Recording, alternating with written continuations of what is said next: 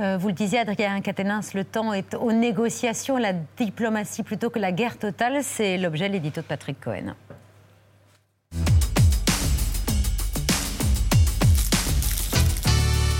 Vladimir Poutine qui a dynamité le programme de Jean-Luc Mélenchon. Oui, ce n'est pas un jugement, c'est un constat, mais vous aurez l'occasion d'y répondre évidemment dans un instant.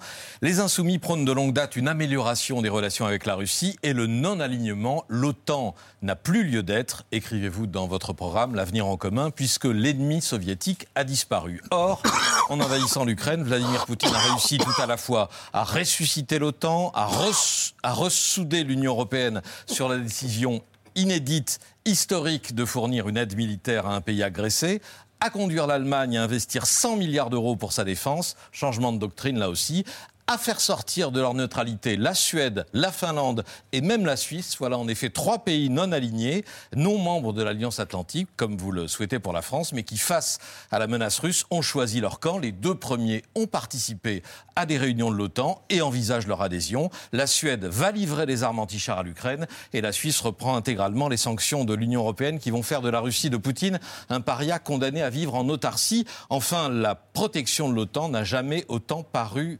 nécessaire aux pays et aux peuples d'Europe de l'Est, euh, terrifiés, menacés par un leader russe qui semble n'avoir aucune limite. Mais est-ce qu'il ne faudrait pas tenter de s'entendre avec Poutine comme le prône Jean-Luc Mélenchon? Bien sûr, dans un monde idéal, on négocie avec son voisin et on trouve un compromis de voisinage. Mais le problème, c'est qu'il faut savoir à qui l'on parle et comment il nous parle. Il faut prendre Poutine au mot et je ne suis pas sûr qu'on a bien regardé son allocution de jeudi matin, juste avant de lancer ses chars vers Kiev. D'abord, son objectif de guerre.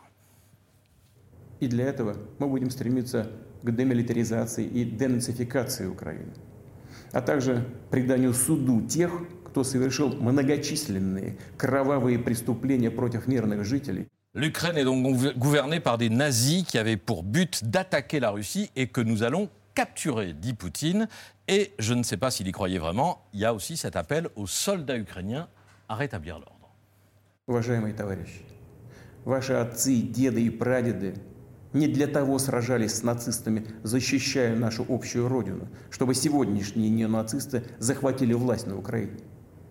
Вы давали присягу на верность украинскому народу, а не антинародной хунте, которая грабит Украину и издевается над этим самым народом.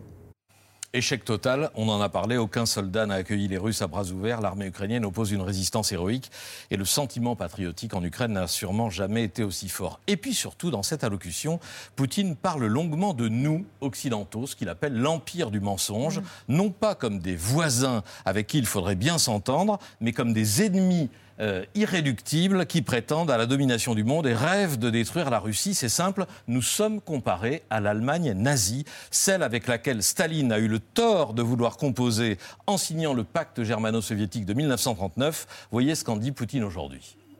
Но колоссальной ценой. Попытка ублажить агрессора в преддверии Великой Отечественной войны оказалась ошибкой, которая дорого стоила нашему народу. Второй раз мы такой ошибки не допустим. Nous ne ferons pas deux fois la même erreur, dit Poutine en parlant de euh, la guerre et euh, de la guerre contre l'Allemagne nazie et en comparant Hitler et Biden en quelque sorte. Voilà le schéma de pensée de l'homme qui nous fait face. D'où ma question, euh, Adrien Quatennens, puisque vous voulez négocier, il faut négocier. Quelles concessions pourrait-on faire pourriez-vous faire à un dictateur impérialiste et expansionniste qui ne considère que les rapports de force, qui ne respecte ni les traités qu'il a signés, ni même sa parole Que faudrait-il, selon vous, lui céder? Bon, d'abord, commencez par dire, et vous ne l'avez pas fait, nous ne sommes absolument pas euh, ni des porte-parole et encore moins des partisans de Vladimir Poutine. Mais ça me, semble être, ça me, semble être, un préalable nécessaire parce que de le bah, préciser, ça, paraît évident. C'est-à-dire que bah, c'est évident, oui, si on en ah croit les déclarations de Jean-Luc Mélenchon depuis plus de dix ans, qui a dit à maintes reprises mm. je n'ai rien. Bah, vous voulez qu'on fasse le, petit point? Alors. Non, allez-y, allez-y, allez Poutine est une graine de dictateur. Mars 2015, je ne suis pas pour Poutine, je suis contre. mais je, vous réponds parce que, mm. si vous voulez, dans votre manière de faire, ok, j'ai bien compris, mais dans votre manière de faire, vous instillez ce doute. Vous voyez, par exemple, il y a de véritables euh, proximités idéologiques entre l'extrême droite française et Vladimir Poutine. Ça oui, quand M. Zemmour dit qu'il veut un Poutine français, mhm. quand Mme Le Pen va le rencontrer, il y a des proximités idéologiques. Nous, simplement, l'idée c'est que peu importe que les régimes en présence nous plaisent ou pas, l'objectif étant un, la paix, deux, les intérêts des Français, eh bien, on discute avec tout le monde. Et sur les peuples Et d'ailleurs, vous, vous dites pas autre chose, vous dites, euh, en effet, il faut négocier. C'est-à-dire que je vous entends dire, en effet, ce soir, Patrick Cohen, que vous n'êtes pas non plus favorable à la guerre totale, que personne d'ailleurs ne peut raisonnablement souhaiter, sauf euh, les apprentis de la géopolitique pour les nuls qui, sur fond de campagne présidentielle en berne, sont obligés à toutes sortes de provocations. Donc qu'est-ce qu'il faut faire? D'abord, il y a une chose dans l'extrait que vous avez passé sur l'objectif de Poutine, la la démilitarisation de l'Ukraine. Et la, dénazifi et la dénazification. non, alors, bon, ça, je, lui laisse ses propos, mais en tout cas, ça, ce n'est pas possible. Parce que tout à l'heure, on a parlé du statut neutre, qui ferait qu'en effet, les Russes auraient une garantie de sécurité qu'ils demandent depuis bien longtemps.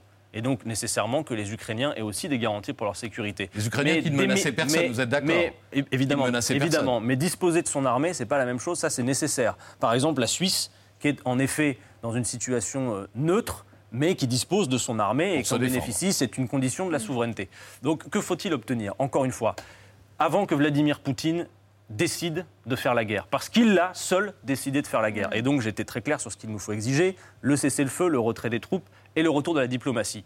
Vous êtes obligé, Patrick Cohen, de considérer les éléments qui nous ont amenés à ce conflit. Il y a essentiellement deux enjeux sur place. D'abord la question des frontières, avec les accords de Minsk que la France et l'Allemagne ont contribué à euh, faire adopter en 2014, qui n'ont pas été respectés. Le gouvernement ukrainien en porte aussi une assez large responsabilité d'une part, d'où notre proposition d'une conférence internationale des frontières, qu'on discute de ces sujets qui sont sur la table, que vous et moi on en soit d'accord, ils sont sur la table, plutôt que de faire la guerre, d'une part. La deuxième, c'est nos propos sur l'OTAN. Vous êtes mm. obligé de considérer le nouvel ordre géopolitique que nous avons sous les yeux. Vous avez d'un côté des États-Unis, puissance économique déclinante, sur, les, sur lesquels la Chine a pris le pas, qui aujourd'hui tiennent debout et exhibent leur puissance à travers deux moyens. D'abord, le fait que le dollar reste la principale monnaie de réserve et d'échange. Deuxième moyen, l'expansion militaire tous azimuts. Je m'arrête un instant là-dessus. Patrick Cohen, bah, le fait que l'OTAN avance toujours plus à l'est. Et que. Et que Ça n'a pas été le Patrick Cohen, attendez, attendez. Et que Vladimir Poutine, quelle que soit sa psychologie, d'un point de vue rationnel, et quoi qu'on pense de ce qu'il a décidé de faire qui est inacceptable, je le, je le répète, ça me semble nécessaire, eh bien, considère en effet cela comme une menace. Le vous savez, l'OTAN n'a pas bougé depuis 2008, depuis 14 Patrick Cohen, puisque je comprends, il n'y a pas de, projet d'expansion. Écoutez-moi, puisque je comprends que c'est plutôt quand Jean-Luc Mélenchon le dit que ça vous pose problème plutôt que le contenu des propos. Écoutez ce que dit par exemple Dominique de Villepin. Écoutez ce que dit par exemple Hubert euh, Védrine, qui, dit, il, qui était, dit... Il était face à moi, à mon micro, eh ben, hier. Hubert, Védrine qui dit, écoutez-moi un instant pour le téléspectateur, qui dit la localisation des systèmes antimissiles pour inhiber les Russes au prétexte de contrer les systèmes iraniens ont été des erreurs. Mais encore une fois, et, j'ai sous les yeux l'interview de très bonne facture du général général euh, qui se trouve à, ma gauche. Sur l'OTAN, Vincent je suis... Desportes, qui d'ailleurs voulait préciser sa pensée, parce qu'il disait qu'il a dit que c'était dans un moi, contexte je suis complètement d'accord. Je suis éventuellement être un Attendez, si vous me permettez de terminer. je suis, aussi, je suis complètement d'accord avec le général Desportes quand il disait, dans un passé récent, à propos de l'OTAN, l'alliance est un leurre elle affaiblit les Français car elle ne leur permet pas de parler au monde et de défendre leurs valeurs. Est-ce que vous voulez bien laisser plus loin, bien sûr, mais je vais laisser répondre.